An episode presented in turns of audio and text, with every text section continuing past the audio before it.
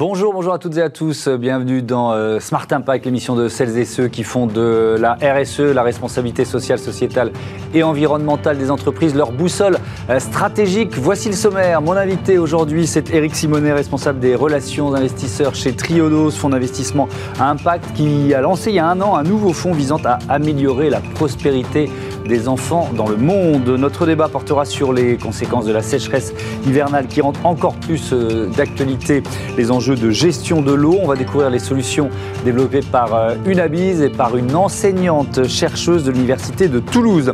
Et puis dans euh, Smart Ideas, notre rubrique consacrée aux startups éco-responsables, je vous présenterai Mater Up et son ciment d'argile. Finance, gestion de l'eau, bâtiment, trois univers. 30 minutes pour les découvrir. C'est parti.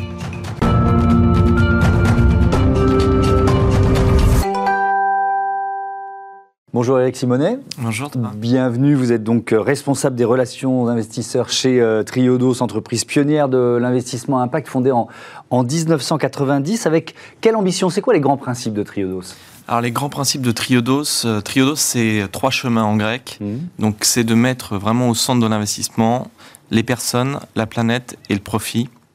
Et euh, c'est vraiment l'idée le, principale qui, qui, qui, drive Triodos, mmh. c'est d'orienter l'épargne et les capitaux vers euh, des investissements euh, responsables, des investissements qui vont aider la transition vers une économie plus juste, plus solidaire, plus responsable de l'environnement et des personnes. C'était le cas dès l'origine Dès, l'origine, même avant, rare à l'époque. Même avant, puisque c'est la société de gestion de la banque Triodos qui, elle, remonte à 1980 et dont principe était de financer le changement tout en changeant la finance. Mmh. Donc c'est vraiment les, les bases euh, du développement euh, de Triodo, c'est d'être vraiment un investisseur euh, à impact. Ils ont par exemple développé les premiers, cofinancé les premiers champs éoliens aux Pays-Bas au début des années 80. Voilà, quand c'était pas du tout d'actualité ou à la mode. Mmh. alors les, les, les, grands thèmes, si on, on, va, on va parler de, de ce que vous avez lancé il, y a, il, y a, un an avec l'UNICEF, qui concerne donc évidemment les enfants, mais les, les grands thèmes, les principaux secteurs d'investissement à impact de Triodos, c'est quoi? Alors, on a identifié euh, sept grands thèmes de transition. On a l'alimentation et, l'agriculture durable. On est tout ce qui est lié aux ressources renouvelables, dans lequel tombent les énergies. On a tout ce qui est lié à la circularité de l'économie, euh, la mobilité et l'infrastructure, euh, la santé et le bien-être, l'inclusion sociale et financière qui est très importante également chez Triodos. Donc, toutes les sociétés dans lesquelles on est amené à investir doivent pouvoir être attachées à un de ces, de ces thèmes. C'est-à-dire que la, la, société doit produire un service ou, euh, ou un produit qui euh, favorise cette transition, mm. tout en, et ça c'est très important également chez Triodos, en mettant euh, des garde-fous, c'est-à-dire qu'on a une thématique, on a une, on a une politique pardon, d'exclusion qui est extrêmement large, donc on n'investit pas dans les énergies fossiles, mm. on n'investit pas dans le nucléaire, dans tout ce qui est lié aux OGM, donc c'est vraiment de se focaliser sur les, les entreprises les plus vertueuses. Donc mm. c'est nos thèmes d'investissement. Voilà. Et ça vous permet d'afficher un fonds 100% SFDR 9, alors je, vous avoue que je ne savais pas ce que c'était avant de démarrer l'interview, donc j'ai révisé. On est dans la taxonomie européenne, c'est ça On est dans la taxonomie européenne, donc mmh. tous les fonds chez Triodos sont SFDR 9. Mmh. Aujourd'hui, SFDR 9, c'est 3,3% du marché. Euh, ça, a été, euh, ça a été mis en place début, euh, début 2022. L'année 2022 était une année de, de, consolidation, puis maintenant, voilà, il faut, il faut, prouver, il faut prouver ce qu'on avance. Donc notre but, effectivement, c'est d'être vraiment des gérants impact et non pas simplement des gérants ESG qui va être dans la SFDR 8. D'accord. Ça pourrait être le sujet d'une autre, discussion. On est, on est dans l'ambition. Euh, on est dans l'ambition la, la, la, plus euh, la maximale. D'accord. Donc vous avez lancé il y a un an, je le disais en titre, un, nouveau fonds euh, thématique qui concerne les enfants. C'est quoi l'objectif et, et, et, la genèse peut-être de ce, de ce fonds? Alors on a eu des discussions avec avec UNICEF pour trouver un moyen finalement euh, d'investir sur une thématique qui est importante pour eux, qui est, l'enfance, tout en aussi euh, redonnant euh, une partie des frais de gestion, hein, donc de des revenus de, de, Triodos, à des projets soutenus par l'UNICEF. Donc l'idée c'est d'investir pas uniquement dans la thématique de l'éducation, mais euh, dans la thématique de l'enfance plus généralement. Donc effectivement, on va investir dans des sociétés euh, liées à l'éducation, euh, mais aussi liées à la protection, donc, par exemple tout ce qui va être lié à la prévention du cyber, du cyberharcèlement mhm. ou des risques cyber, tout ce qui va être lié à une meilleure nutrition et une meilleure santé des enfants. Donc voilà, on a divers thèmes qui touchent aux enfants euh, pour euh, avoir voilà, un impact maximum euh, sur cette catégorie de la population. Donc il y a la partie investissement et puis il y a une partie, vous l'avez évoqué, il y, a, il, y a, il y a, un des dons qui sont faits à l'UNICEF, c'est ça, dans ce cadre-là? Alors effectivement, chaque année, sur l'encours des fonds gérés, mmh. donc c'est combien on gère dans le fonds, mmh. Triodos reverse 0,1% des frais de gestion à l'UNICEF dans le cadre de, notamment de leur projet qui s'appelle Building Brick for the Future, qui est un, un, projet extrêmement intéressant. Donc, par exemple, euh, dans des pays en Afrique, par exemple, où, on va subventionner, enfin, on va venir intervenir sur ces projets, mmh. euh, ils vont récolter tout ce qui est déchets plastiques localement. Ça va être retraité en briques. Donc là, on a déjà un premier impact qui est de nettoyer, de recycler en, en, briques plastiques. Et ces briques vont venir servir à bâtir des écoles. Donc on estime qu'il faut à peu près 200 euh, 000 euros euh, pour, pour créer euh, une école. Et donc plus le fonds sera amené à grandir, plus on sera amené à reverser de l'argent à l'UNICEF, mmh. et donc de manière un peu cumulative, de développer un certain nombre de projets de développement d'écoles en Afrique. Alors je voudrais qu'on vienne au, au, thème, on va dire, classique ou plus ancien d'investissement de, de, de, Triodos. Tiens, par exemple, peut-être en s'appuyant sur des exemples d'entreprises ou, ou, de secteurs que vous accompagnez, si on prend la transition énergétique, donc c'est quoi? C'est la promotion des énergies renouvelables? C'est aussi simple que ça? Alors, c'est la promotion effectivement des énergies renouvelables. Donc, mmh. on, intervient soit sur le financement. Alors, on fait du, côté et du non-côté. Si on prend la partie euh, non-côté, donc dette privée ou private equity. Mmh. On va intervenir sur euh, des projets euh, éoliens, euh, photovoltaïques, mmh. hydro, que ce soit en Europe notamment ou en, dans, les pays, dans les pays émergents. Donc, par exemple, aux Pays-Bas, il, il, y a Gigafactory, qui est une des plus grosses batteries de stockage d'énergie renouvelable, voilà, mmh. qui est, dans lequel Triodos participe. Et puis, sur la partie non cotée, par exemple, on peut citer une société norvégienne qui s'appelle Frère Battery, qui produit des batteries euh, qui sont plus denses, donc euh, qui retiennent plus d'énergie, qui sont produites avec des matériaux sourcés en Europe, donc on évite d'aller chercher des matériaux dans des zones, dans des zones de conflit. et, voilà, c'est une société européenne mmh. qui participe de la transition énergétique par le, par le stockage. Mmh. Alors on peut prendre, on va pas citer tous les exemples évidemment, mais si on parle de d'inclusion financière et de microfinance, tiens, ça par mmh. exemple, qu'est-ce que quel type de d'action vous menez? Alors la microfinance chez Triodos, ça remonte euh, voilà, au début des années 90. Euh, l'idée, c'est de venir, c'est pas non seulement la, microfinance dans le sens du micro-prêt, mmh. c'est vraiment l'inclusion sociale et financière. Il y a 1,6 milliard de personnes qui n'ont pas accès euh, à, euh, des, des, services bancaires de base, de pouvoir emprunter de l'argent, d'avoir un compte en banque. Donc Triodos euh, accompagne des organismes de microfinance dans les pays émergents en leur prêtant des lignes de crédit ou en prenant du capital. Et cet argent va être utilisé par ces IMF, donc Institut de microfinance, mmh. pour financer des projets en local.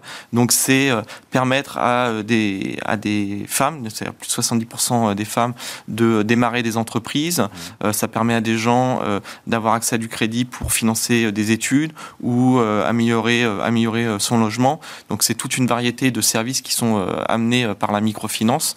et donc c'est voilà, c'est un, des grands sujets de, chez, Trio, de chez Triodos. Comment vous évaluez l'impact, donc l'extra-financier, on, est, dessus, d'une entreprise avant d'y investir On sait qu'il y a des labels, il y a des certifications. quel quel prisme vous choisissez en fait?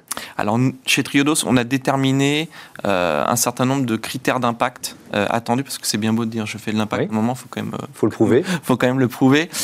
Et, voilà, on va analyser. Donc on a déjà des équipes en interne qui font cette analyse et puis on s'appuie aussi sur des, prestataires externes. Mais l'idée c'est de dire si je prends une société qui fait voilà, des, batteries ou si je prends une société qui est dans l'agroalimentaire, mmh. je peux pas avoir les mêmes impacts attendus. Donc déjà c'est de déterminer les impacts attendus pour pouvoir mieux les quantifier. Mhm. C'est aussi, euh, et il est illusoire de penser qu'une société n'a aucun impact négatif. Mhm. Donc une fois qu'on a mis les exclusions euh, de côté, donc on a enlevé tout ce qui était le plus nuisible pour les personnes ou l'environnement, c'est de dire voilà, cette société, j'attends tel impact, elle a tel impact négatif. Donc au final, je regarde où situe la balance. Mhm. Est-ce que elle, est, elle a un impact positif net ou, ou non. Mhm. et ensuite, avec voilà, des, des, critères et des, et des, des KPI, excusez-moi pour l'anglicisme, mhm. d'impact, on va pouvoir venir identifier bah, voilà, sur, sur la microfinance combien de prêts, combien de sociétés ont été financées, combien de projets agricoles ont été financés, mhm. et puis voilà, sur des sociétés de batterie, voilà, combien de tonnes de CO2 on a évité, combien de matériaux et comment est-ce qu'ils ont été sourcés. Voilà, tous ces impacts sont, sont importants. Est-ce que c'est plus compliqué aujourd'hui euh, qu'il y a 20 euh, ou 30 ans, paradoxalement, parce que vous étiez euh, les, seuls au départ et maintenant tout le monde veut en faire? Alors, c'est pas plus compliqué. C'est-à-dire que je pense que c'est pour nous, c'est pas plus compliqué. Euh, je pense que c'est pour l'investisseur où c'est plus compliqué parce mmh. que voilà, on a une grande vague de greenwashing qui a mmh. été euh, assez euh, assez importante et, et c'est pour ça que vous mentionnez Thomas la, la SFDR. Je pense que c'est extrêmement important voilà de, de, bien comprendre les enjeux de la SFDR mmh. et de voir qu'est-ce qui est de l'ESG, c'est-à-dire de prendre en, compte des critères de risque extra-financiers. mais l'ESG finalement ne suffit pas à garantir un impact positif et qu'est-ce qui est vraiment dans la recherche d'un véritable impact positif. Et ce qui est dommage aujourd'hui, c'est que la, charge de la preuve, euh, finalement, ne repose que sur les épaules euh, des, sociétés de gestion mm. euh, qui veulent avoir un impact positif. Si vous êtes une société avec un fonds SFDR6, donc c'est ceux qui ne font même pas de ESG, vous n'avez pas besoin de, prouver quel est votre impact négatif. Donc c'est là où c'est compliqué. Mm. Je pense qu'une une des évolutions qui serait souhaitable, c'est qu'il il fasse, euh, ça, soit, ça devienne obligatoire finalement de prouver quel est mon impact positif, mais aussi de dire à l'investisseur quel est mon impact négatif. Merci beaucoup Eric Simonet et à bientôt sur, euh, sur Bismart. On passe à notre euh, débat sur la gestion de l'eau.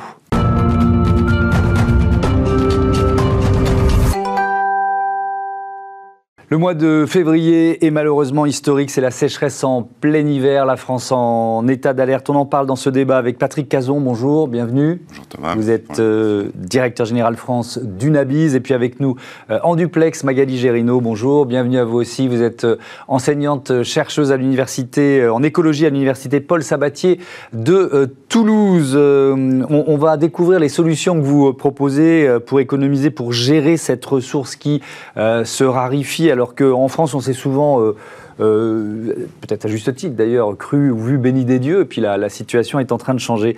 Euh, une abysse, pour commencer, votre métier, ce sont les objets connectés, on peut dire ça? Oui, on peut dire ça, on peut résumer ça comme ça. Donc effectivement, Unabis est un groupe mondial mmh. qui est fournisseur de solutions sur le marché de l'Internet des objets, c'est-à-dire qui conçoit des solutions, qui conçoit des objets, qui fabrique des objets et qui utilise aussi euh, de la connectivité dit bas débit, 0G, mmh. euh, pour euh, accompagner les entreprises et les organisations dans une croissance durable. La, question de l'eau, on va vraiment parler essentiellement de, ça dans, ce débat, sont, des solutions, les solutions liées à l'eau, vous en proposez depuis longtemps ou c'est finalement un nouveau business? Oui, heureusement, euh, les entreprises et les collectivités locales, notamment euh, en France, utilisent. Euh, on, ne peut gérer que ce qu'on peut mesurer. Et donc, commencer à mesurer à travers des compteurs d'eau euh, pour remonter des informations. Euh, ça existe depuis euh, plusieurs années, donc on sent une accélération. Mmh. Et effectivement, on reparlera de ce qu'on a mis en place et des économies d'eau qu'on peut générer grâce à ce type de technologie ou de solution d'Internet des objets. Oui, parce que je voulais évidemment donner aussi la parole tout de suite à Magali Gérino pour que vous nous présentiez cette, cette alternative que vous êtes en train de, de, de tester, de mettre en place en matière de recyclage de l'eau. De quoi s'agit-il? Oui, euh, bonjour, merci euh, de, cette invitation. Effectivement, nous, on a euh, l'idée de, promouvoir le recyclage de l'eau avec des procédés de traitement de, des eaux usées domestiques bas coût, parce que effectivement, aujourd'hui, ce recyclage et la mise à disposition de cette nouvelle ressource en eau, euh, euh, eh bien, elle, est rentable à partir du moment où le, procédé de traitement euh, n'est pas trop coûteux en énergie, en maintenance, etc. Et on a une plateforme de filtre à titre de de démonstrateur pour euh, apporter euh, la preuve du concept sur, ces, euh, sur ces procédés de traitement verts. qui mettent en œuvre la biodiversité, en fait, la biodiversité pour nous aider à, à, épurer les eaux qui arrivent. Alors donc on, a vu une image rapidement de, de, de, ces filtres. Est-ce que vous pouvez nous, nous peut-être nous les décrire? Et puis peut-être commencer à nous dire, parce que ce qui est surprenant, étonnant, c'est le rôle joué par les vers de terre dans, ce procédé. Oui, alors ces filtres euh, qu'on a sont des procédés qui sont utilisés depuis longtemps en fait. Euh, on sait que les sols euh, euh, drainent les eaux et, le, et, les, et les épurent déjà grâce aux micro-organismes qui sont à l'intérieur. À, Toulouse, on avait la prairie des filtres qui apportait, qui permettait d'alimenter la, ville en, en eau épurée de la Garonne. Aujourd'hui, les filtres sont plantés pour euh, euh, améliorer encore le procédé, permettre l'infiltration plus facile de l'eau dans ces sols. Euh, l'idée là aujourd'hui, l'innovation dans ces procédés, c'est de venir y rajouter des vers de terre qui vont faire comme un, réseau de galeries, comme des canalisations qui vont permettre à l'eau de diffuser dans l'ensemble du sol et donc avoir un volume utile beaucoup plus performant dans ces filtres. Mm. Euh, je, reviens vers vous dans un instant, évidemment. On va continuer d'expliquer comment ça, ça fonctionne. Euh, Patrick Azon-Inabise vient d'annoncer un partenariat avec euh, Sogedo. C'est le premier distributeur indépendant d'eau en France. de, quoi il s'agit? C'est quoi l'objectif? En fait, Sogedo utilisait depuis plusieurs années déjà une technologie qui est la technologie Sigfox pour mmh. connecter ses compteurs à, eau. Et donc, on a décidé ensemble de continuer et d'accélérer euh, aujourd'hui, ils ont mis en place euh, pas loin de 20 000 compteurs à eau sur un, chez un certain nombre de clients, notamment des collectivités locales, qui leur a permis, par exemple, sur 2022, mhm. euh, d'économiser, en trouvant à peu près entre 500 et 1000 fuites d'eau, d'économiser 90 000 mètres cubes d'eau, ce qui correspond à 30 piscines olympiques, pour vous donner une idée. Donc, bah, c'est de continuer à accélérer en en rajoutant certains capteurs, comme par exemple la qualité de l'eau, ou la pression de l'eau. Euh, voilà, comme je disais en introduction, on ne peut gérer que ce qu'on peut mesurer. Donc, en digitalisant et en mettant des capteurs pertinents, on peut mhm. remonter de la data qui permet d'anticiper, d'économiser l'eau. Euh... Est-ce qu'on, euh, j'imagine que oui, mais est-ce qu'on peut évaluer, est-ce qu'on évalue la quantité d'eau euh, gaspillée comme ça à cause de fuites non détectées?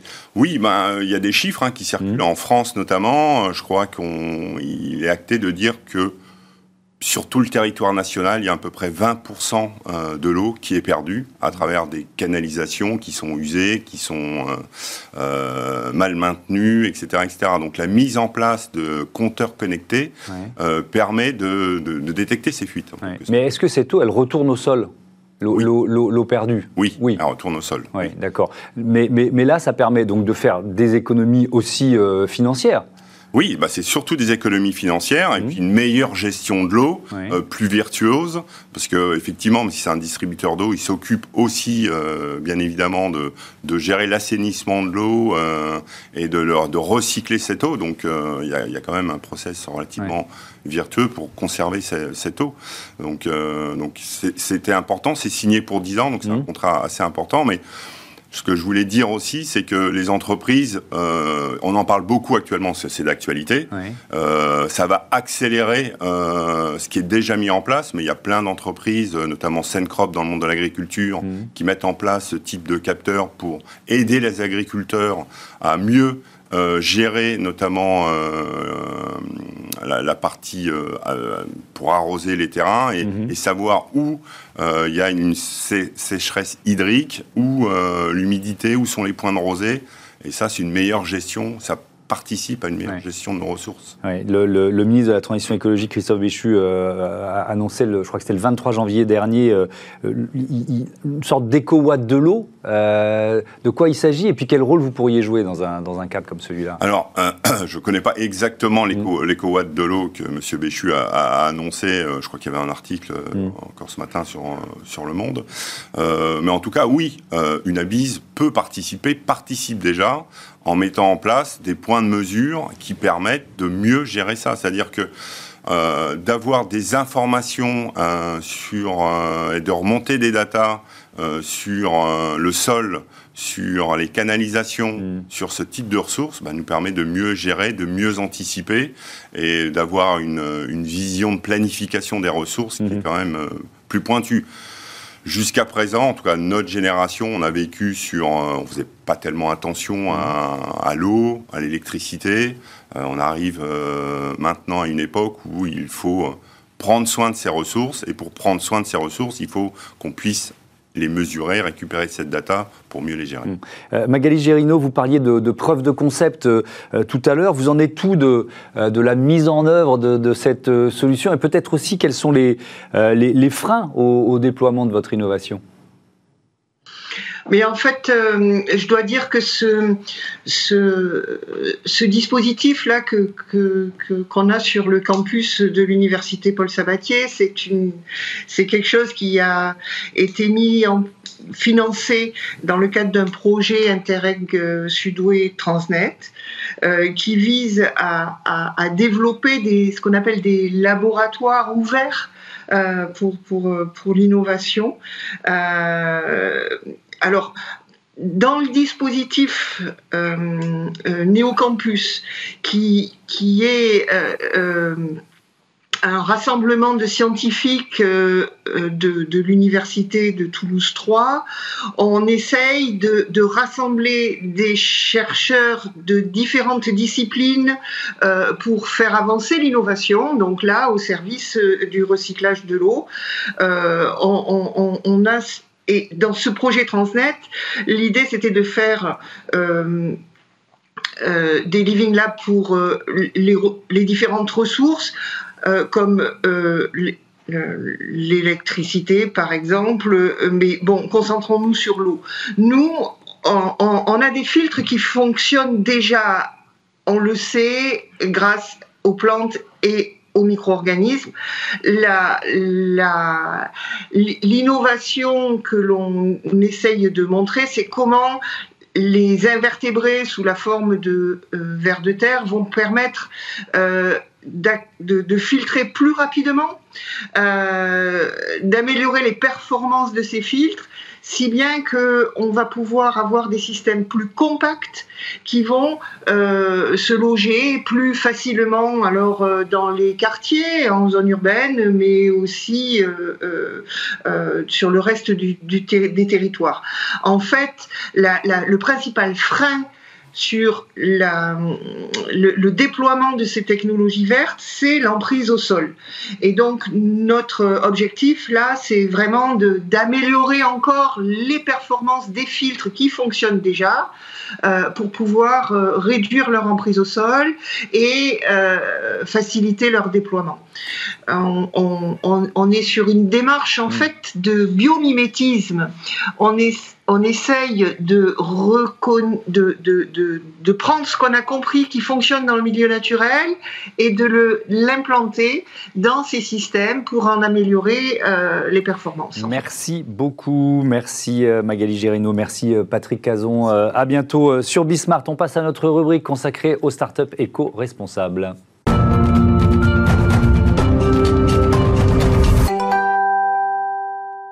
Smart Ideas avec euh, Julie Neuville, bonjour, bienvenue. Bonjour. Vous êtes euh, associée directrice marketing et impact de Mater Up, entreprise créée en, en 2018. Euh, alors on est dans la, dans la deep tech, qu'est-ce que vous avez mis en point? C'est quoi votre, votre innovation? Alors ce que nous avons mis au point, c'est un ciment local décarboné mmh. qui s'appuie sur une matière première qui est extrêmement abondante à l'échelle de la planète, l'argile, l'argile crue. Alors, c'est quoi l'argile crue? Alors, l'argile crue, c'est une argile que euh, nous ne chauffons pas, que nous ne calcinons pas, contrairement au, à la formule de ciment conventionnel tel qu'on le connaît depuis euh, des dizaines d'années, euh, sur laquelle on va s'appuyer. Cette ressource qui est abondante, est disponible sur l'ensemble de la planète, l'ensemble des territoires. Et avec de la technologie, on va transformer cette argile crue en local, en nanocomposite et mmh. en matériaux pour la construction à haute valeur environnementale. Et on voit bien, puisque c'est de l'argile, donc vous n'avez dit non calcinée, le, la différence euh, en termes euh, d'impact CO2 par rapport au, ciment traditionnel. Oui. Alors, vous l'avez, j'imagine, modélisé, c'est quoi la différence? Oui, tout à fait. Alors, sur les performances, mmh. elles sont identiques. Parce que pour avoir un, produit à impact, il faut qu'on puisse apporter le même service. C'est important sur les chantiers. Il faut pouvoir le vendre et l'utiliser sur les chantiers. Tout à fait. Euh, par contre, son impact euh, en termes de CO2 est divisé par deux dès aujourd'hui. Donc le, ciment que nous commercialisons, hmm là dans nos usines et divise par deux la consommation, enfin les émissions carbone mhm. et la consommation énergétique. On n'utilise pas d'énergie fossile dans nos usines, on n'a pas de four, on n'utilise que de l'énergie électrique. Mhm. Ça veut dire que ça peut remplacer le ciment sur tous les chantiers, dans, toutes les utilisations habituelles du ciment Tout à fait. Euh, il est totalement substituable et euh, utilisable dans les mêmes conditions. Ça mhm. veut dire que dans les usines de préfabrication, pour mouler des produits en béton, pour le couler sur des chantiers, on utilise les mêmes machines, les mêmes équipes, les mêmes camions, les mêmes procédés. Mhm. Euh, on change juste la poudre, notre ciment, euh, et on, on, remplace le ciment conventionnel. Mhm. Euh, alors, on voit bien le, gain en termes de, CO2. Il y a aussi une autre logique, vous l'avez évoqué rapidement dans, dans, c'est le, le, côté déploiement local et circulaire. Quel choix vous avez fait en la matière? Tout à fait. Donc, notre technologie, c'est une technologie deep tech, mmh. mais ça n'est pas suffisant. Euh, on souhaitait pouvoir, euh, mais avoir euh, d'autres éléments qui permettent d'apporter du bon sens au projet mmh. et l'enraciner dans les territoires on utilise la matière première d'un territoire. En l'occurrence, là, notre première usine pilote est dans les Landes. Donc, cette matière première que nous extrayons, qui est un déchet euh, d'un industriel, euh, va être utilisée, transformée sur place et va être ensuite euh, mise en œuvre dans les chantiers sur place on réduit entre l'extraction de la matière première jusqu'à la mise en œuvre du produit final les, circuits. Et l'idée, ça va être de dupliquer ce modèle un peu partout en France ou ailleurs, c'est ça? Tout à fait. Donc pour pouvoir massifier et faire de l'impact carbone, parce que c'est notre ADN, c'est notre objectif, de pouvoir euh, limiter le carbone et, euh, et infléchir le, euh, la courbe du climat, mhm. nous avons pour objectif d'ouvrir une vingtaine d'usines dans les prochains mois et années en France, en Europe, avec ce même principe de boucle d'économie circulaire en, circuit court sur les différents territoires. Mhm. Et de garder ce principe de d'usines résilientes et de recréer de l'emploi local non délocalisable. C'est, on, est dans de l'innovation. Il y a eu combien de brevets euh, déposés euh, pour, pour arriver aujourd'hui à cette première usine pilote? Alors, nous avons aujourd'hui plus d'une quarantaine de brevets qui protègent notre technologie et notre mmh. savoir-faire. Ces brevets sont euh, étendus à l'international et c'est ce qui nous permet d'envisager un déploiement euh, euh, en France, en Europe, voire, voire au-delà, puisque, comme je vous le disais, l'argile est abondante partout et on aura toujours besoin de construire des écoles, des places publiques et de rénover nos, nos différentes constructions. Merci beaucoup d'être venu nous présenter Mater et on vous souhaite euh, le meilleur dans votre euh, développement. Merci Julie Neuville. Merci. Euh, voilà, c'est la fin de ce numéro de Smart Impact. Un grand merci à toutes les équipes de Bismarck, la chaîne des audacieuses et des audacieux. Je vous dis à demain, tout simplement. Salut